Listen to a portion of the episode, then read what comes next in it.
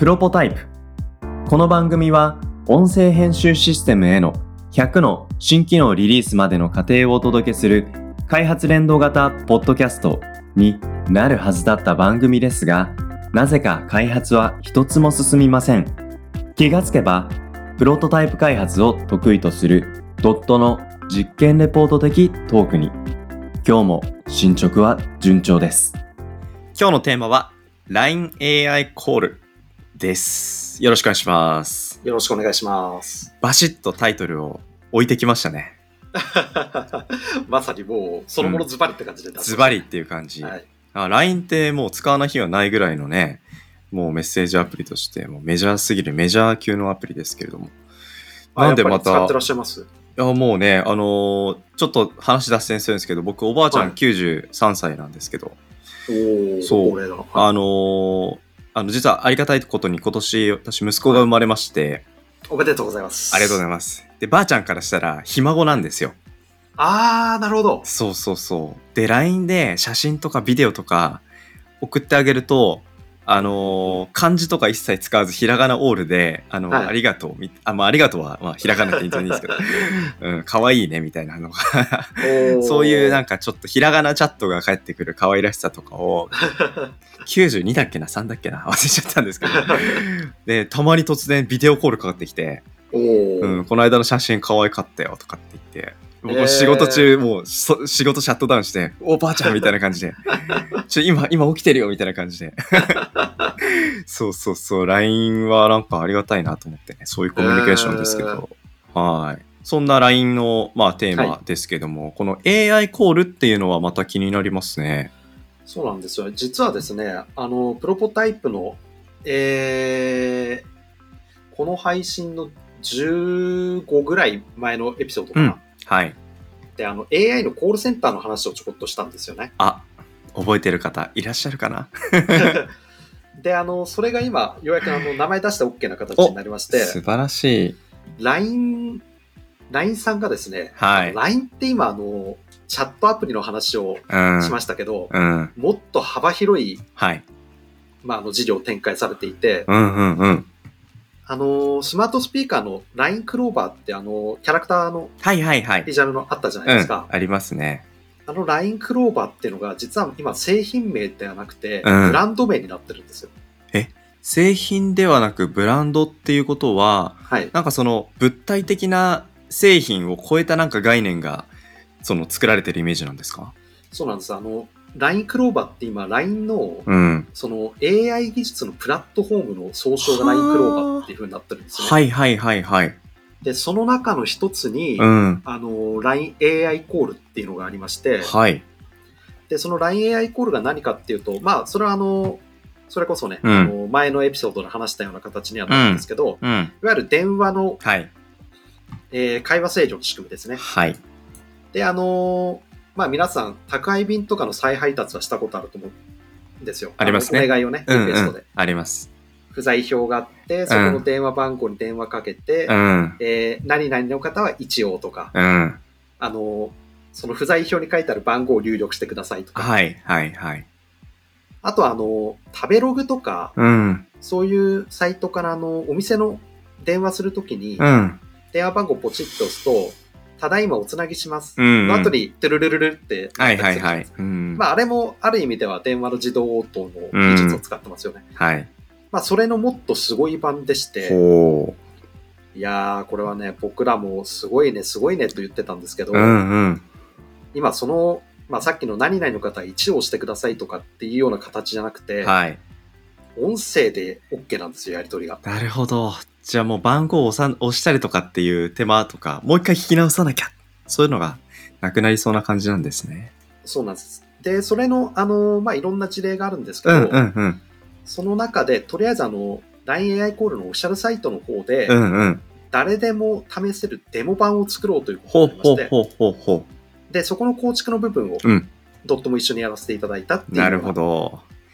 いやー、一大プロジェクトを、あの、このプロポタイプ取りながら裏で粛々と進めていらっしゃったということで。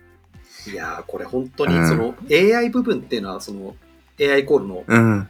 ものを使ってるんですけど、まあ、それのチューニングとか、うんうんうん。カスタマイズの部分っていうのが結構、はいうん。まあ、なかなかあの癖のあるほものになっていて、ただうん出来上がったものはですね、あうんの LINEAI コールっていうふうに検索して、う。うん。でそこであのデモページっていうふうに言ってもらえれば、はい。もう公開されてるんですけど、うんあの結構驚くんですよね。ほ社内でもちょっとみんなに試してもらったんでう。うすけど、ん。例えばあの、まあ、サンプルのシナリオ、こんな風なうんことが聞けますよみたいなのがあるんですけど、うん。あの、クレジットカード会社に、うん。あの、問い合わせをするという体はい。のやつとかだと、うん。あの、要件をお話ししてくださいって結構スムーズなはい。AI が喋ってくれたのに対して、次の引き落とし日はいつですか？っては言うと。それをもう認識して返してくれるんですよ。へえ。えあと、来月の請求はいくらですか、うんうんうんうん。え、そのなんか質問をこれまでどうやってたかっていうこととちゃんとなんか比較すると凄さがもっと分かってくる気がしたんですけど、いや、これまでってもう、すごい単純で、うん。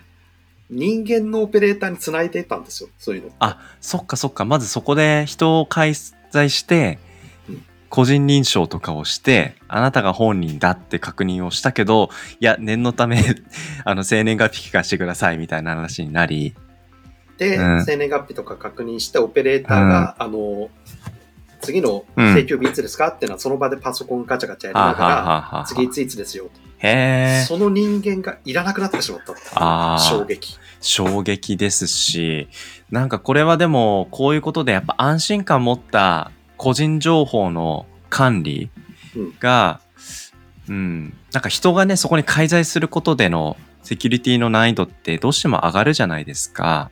そうですね。うん。ここはいろいろ安心できる要素がぐっと広がったなって思われる、そんな会社さんの利用ケースがね、この先増えていきそうな感じですけど、今回このデモを作ってみられて、この先どんな利用シーンが、うん、増えてきそうだな、増えていったら面白いなって思われることって何かありますか？あの、もう確実に増えるだろうなっていうのは、うん。今人間が電話で対応してるもの全部なんですよ。はあ、はあはあは例えばあの、飲食店のさっきの食べログをちらっと話しましたけど、あ、うん。あれって結局最後店舗スタッフうがん。電話受けて、はい。えーっと、いついつですか？ちょっと待ってくださいね。みうん。はい。それもいらなくなる。なるほどな。で、なんでかっていうと、これがすごいのって、その AI コールっていうその電話のシステムは、あの、いろんなシステムと連携が可能なんですよ。ほうほうほ要するにさっきのあの、えー、何ね、ご用件は何ですか？っていうふうに、まあ AI スタッフとでも言いましょうか。はい。AI スタッフが言うじゃないですうか。ん。AI スタッフなので、その AI スタッフってシステムなんですうよ。ん。で、システムってことは他のシステムとの連携ができるので、はい。さっきのあの次の請求日はいつですかとかっていうのは、その、まあそういうのを管理しているシステム、データベースにアクセスしてう、ん、うん。情報を引っ張ってくる。なるほど。っていうことは、あの、飲食店の予約サイトとかあるじゃないですか。ありますね。うん。そういうところとも連携ができるので、は今までオンラインで。ウェブでしかできなかった、うん。あるい、は、えーウェブか電話でしかできなかった、うんうんうん。その中間がなかったんですよ。うんうんうんうん。で、あの、やっぱり、めんどくさいから電話でああ、それありますね話してやっ。ちゃいたい。っうんうんうんうん。ていうところのニーズを全部 AI に置き換えられるのそで、っか。これはすごい、うん。あすごいと思いますね。あ。でもそれデモと言いながら、そのやっぱりデモとしてきちんとその価値を伝えるものを作るプロセスではやっぱ相当なんか課題とか難しかった壁が立ちはだかってたんじゃないですか？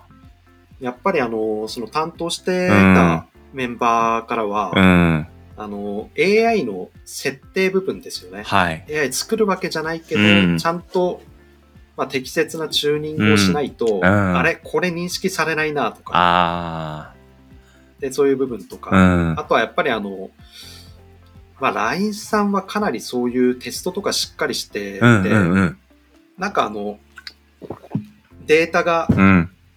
韓国でとかっていうニュースとかもありましたけど、うん。やっぱりあの一緒に仕事してる側からすると、はい。いや、あれってセキュリティ事故じゃないんだけどなっていう。ような感覚はちょっとあって。まあそこを語り出すと長くなっちゃうんですけど、うん。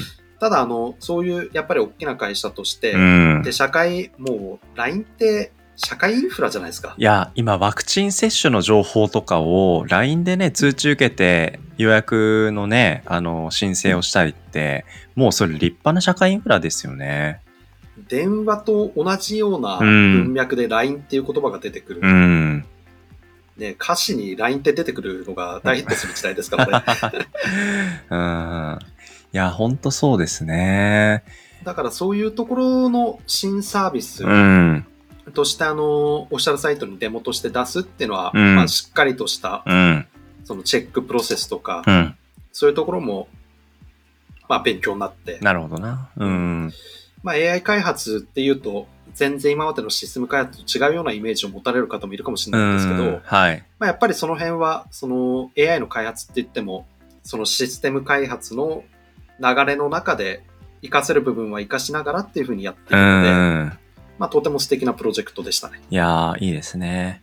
なんかこの話は結構やっぱり、あの、お客様がお客様なので、いろいろね、お話ししづらいこともあると思うんですけど、とはいえ、うわ、こういうプロジェクトやってるドット、ちょっとうちもいろいろ相談したいなっていう会社さんいると思うんですよ。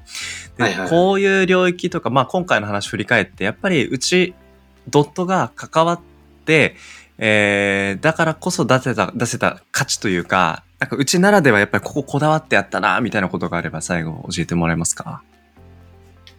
そうですね。うちならではっていうところで言うと、うんやっぱりあの、ドットって一つの技術に特化してるんじゃなくて、うん。まあいろんなものをマッシュアップ、うん組み合わせてはい。作る会社なので、うん。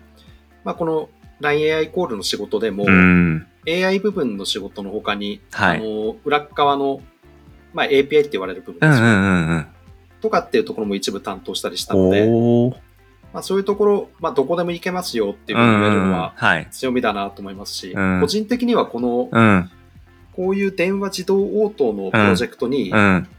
うちから参加したメンバーのうちの一人がミャンマー人なんですよ。だからなんかあの、まあもうそういう国の壁とかっていうのもバカバカしいんだぜみたいな。なんかね、うちのミャンマー人社員が入って、はい。最後まで完遂したっていうところで、うんうんうん。他の外国人スタッフにもうん。いい刺激になったんじゃないかなと思うので、そういう意味でもね、まあ我々にとっては価値はありましたね。いやー、いいですね。なんかこういう技術の壁、そしてその、その先にね、社会にいろんな壁があってそれを崩していく。で、その先にいい社会を作っていくっていうのを、なんかいろんなね、まあ国の壁も取っ払って取り組んでいけたっていうのは、これはなんかやっぱ嬉しいプロジェクトですよね。そうですうね。ん。いやーなんかこれを聞いてぜひちょっと相談したいなっていう、そういう会社さんもしいらっしゃったら、ぜひぜひ、あの、問い合わせフォームまでご連絡ください。はい。ということで今日は LINE AI コールのお話でした。ありがとうございました。ありがとうございました。